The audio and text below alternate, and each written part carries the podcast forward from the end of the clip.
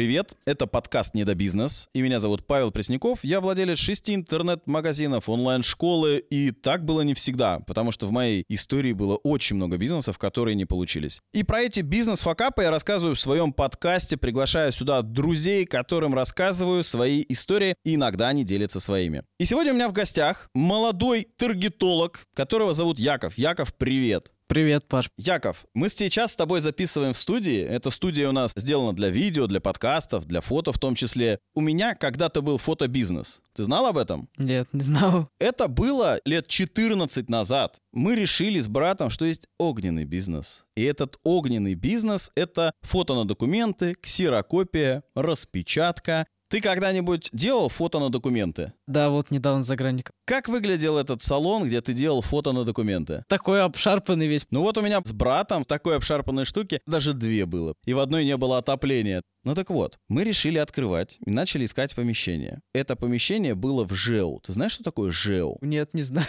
Вот ЖЭУ — это ЖЭК, потому что К — это что-то другое, а У — это управление. То есть это жилищно что-то там управление. Вот вы приезжали в Орел, вы приезжали на вокзал. И у нас в Орле есть еще одна станция, которая называется Лужки. Это одна из жоп нашего города, где просто есть ЖД-станция и есть несколько домов. Мы решили там открывать фотостудию. Как тебе такая идея вообще? Перспективой попахивает? На аренде, наверное, сэкономили зато. Конечно, аренда стоила недорого, и э, в тот момент каждая ЖЭУ сдавала почему-то в аренду, хотя оно вроде полугосударственное, ну, конечно, мы платили просто наличкой. Вроде как оно государственное, но у директора всегда была хорошая машина. И в этом ЖЭУ мы открываем точку. Как думаешь, почему мы решили открывать именно в ЖЭУ? Подумали, что там ваша целевая аудитория. Почему она там будет? Может быть, как-то работники ЖЭУ связаны с тем, что им нужны фотографии? Возможно, но нет. Вот сейчас как ты платишь за квартиру? Ну, зашел, телефоном сосканировал и все. Но раньше так нельзя было. Раньше надо было идти в ЖЭУ. То есть ты брал квитанции, приходил в ЖЭУ, заходил в кассу и платил за свои жилищно-коммунальные услуги. Расчет же простой. Есть большой район на самом отшибе. Им по-любому нужны будут фотографии. И наш фотосалон находится прямо напротив кассы. Козырное место? Конечно мы начали закупать оборудование, и первое, с чем мы попали при закупке этого оборудования, мы купили Xerox. Xerox это не штука, которая делает сканеры, а это фирма. То есть есть отдельная фирма, называется Xerox, и мы купили именно Xerox. И самый главный прикол этой штуки был в том, что они еще в те далекие гремучие года догадались, как на этом зарабатывать много денег. Как они зарабатывали? Раньше было все просто. Ты покупал принтер, покупал картридж, досыпал тонер в картридж, но Xerox начал делать чипы. То есть ты можешь, конечно, досыпать туда тонер, но он не будет печатать, потому что он будет тебе говорить, что тонер закончился, и тебе надо купить новый картридж. А картридж стоил 3000 рублей. То есть, если заправка обычно стоила 200-300 рублей, картридж стоил 3000 рублей, и с этим надо, блин, было что-то делать. Это было первое наше попадание, потому что в тот момент нам пришлось купить еще один принтер. Это был Canon, и он уже был хороший. И помимо всех этих услуг мы оказывали услугу фотопечати. То есть мы печатали фотографии, мы делали фото на документы, у моего брата был фотоаппарат, у нас висела белая ткань, на этом фоне мы фоткали человека, была специальная программа, в которой ты выбираешь, какой тебе нужен формат и просто печатаешь. Но на чем-то это надо было печатать. Ты знаешь, что такое SNPC? Нет. СНПЧ — это то, чем сейчас обладает практически каждый нормальный принтер. Но тогда все было не так. СНПЧ расшифровывается как система непрерывной подачи чернил. Что это такое? Это когда ты достаешь обычные картриджи, вставляешь туда новые картриджи, и по трубочкам из банки подаются чернила. То есть тебе не надо покупать, опять же, отдельно картриджи, потому что они стоят очень много денег, а ты попросту туда подаешь вот эти самые чернила. Они стоят 3 копейки, их можно покупать не оригинальные, и все классно и здорово, но есть одно но. Ты когда-нибудь задумывался, что у принтера есть памперс? В интимные подробности принтера так не входил еще. Там еще и головка есть.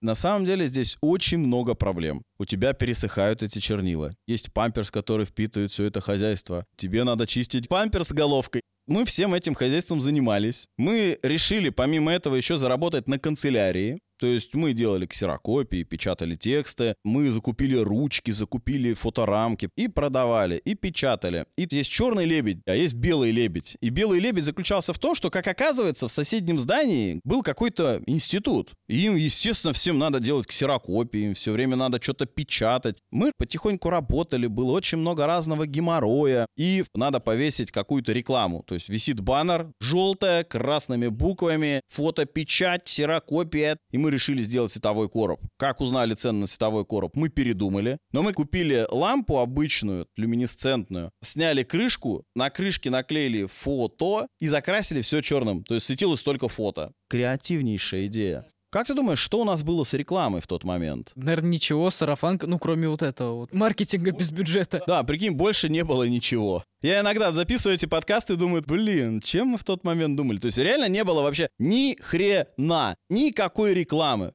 Мы по итогу наняли девочку одну на работу, причем зарплата была 5000 рублей. Те года платили действительно столько денег. Иногда работал я там. В основном работала по итогу она. И, честно, по прибыли оно ни хрена не приносило. Но нам пришла гениальная мысль. Мы решили еще один офис открыть. Мы его решили открыть в самом центре города, как раз у гостиницы «Орел». Прямо там был магазин. Джинсы продавали, сейчас там магазин для животных. И там был закуток. 2 на 3 метра. Там не было отопления. И под зиму было решено открыть там вот эту штуку, еще одну. Также хренанули наш баннер желтый с красным и думали, что у нас попрет. Все вроде сделали, убрав все свои ошибки. И место-то центровое. Мы уже не покупали всякие плохие принтеры, купили все то, что надо, закупились бумагой, рамочками. Но на тот момент нас подвел сотрудник. Мы взяли на работу парня, который параллельно где-то учился, на учебу сильно не ходил и мог там спокойно работать. И все бы ничего, но он прибухивал. Нет, на работе он не прибухивал, но он прибухивал по ночам. Бывало, что он не выходил на работу. И один раз случился забавный, курьезный случай. Вечер, я захожу туда, он спит. И его вообще хрен разбудишь. На тот момент мне пришла гениальная мысль взять все принтеры и вытащить, пока он спит.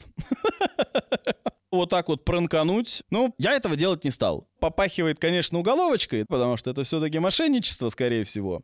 По факту, оно работало вообще как попало. Сотрудник как попало. По итогу мы закрыли ЖЭУ, потому что там народу никого нет, институт закрыли. Та девочка молодец. Мы ее перевели сюда, и мы проработали несколько месяцев, мы вкладывали много денег, часть вкладывал я, большую часть вкладывал мой брат. Но я не помню, чтобы мы оттуда хоть копейку когда-то доставали денег. То есть это такой бизнес был, в котором ты садишься на свою аку зимой, греешь ее, едешь через весь город, причем чтобы вот в эту часть города доехать, надо через поселок проехать зимой. Благо АК много не ела бензина. У меня в тот момент была АК, хотя по мне сейчас не скажешь, но я в тот момент тоже был здоровый и нормально туда помещался. По итогу нам пришлось все это закрыть. Это прибыли никакой не принесло.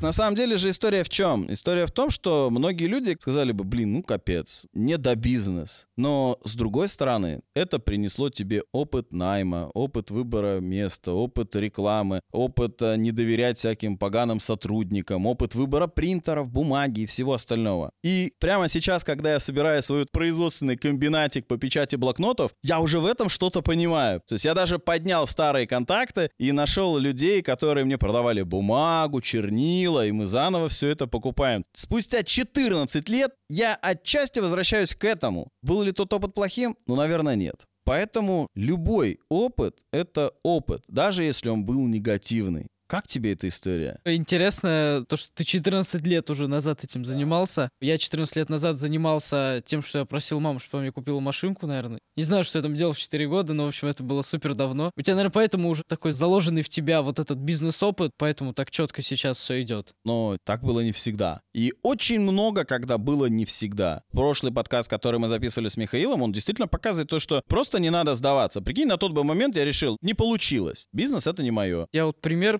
придумал отличный. Мы же с тобой с таргетом плотно связаны. Мы когда креативы тестируем, там же по-любому из 15 не заходят 13, заходят 2 и дают наибольший результат. Здесь то же самое получается. Тест гипотез. И так вот работает вся наша жизнь. Мы учимся на ошибках. Но очень круто, когда люди учатся на чужих ошибках, а не на своих. Яков, спасибо большое, что пришел. Надеюсь, тебе было интересно. И вам, друзья, тоже надеюсь, что было интересно. Ставьте лайки, подписывайтесь. Не забывайте подписываться на Яндекс Музыки, чтобы получать уведомления о выпусках. На этом все. Всем пока. Всем пока.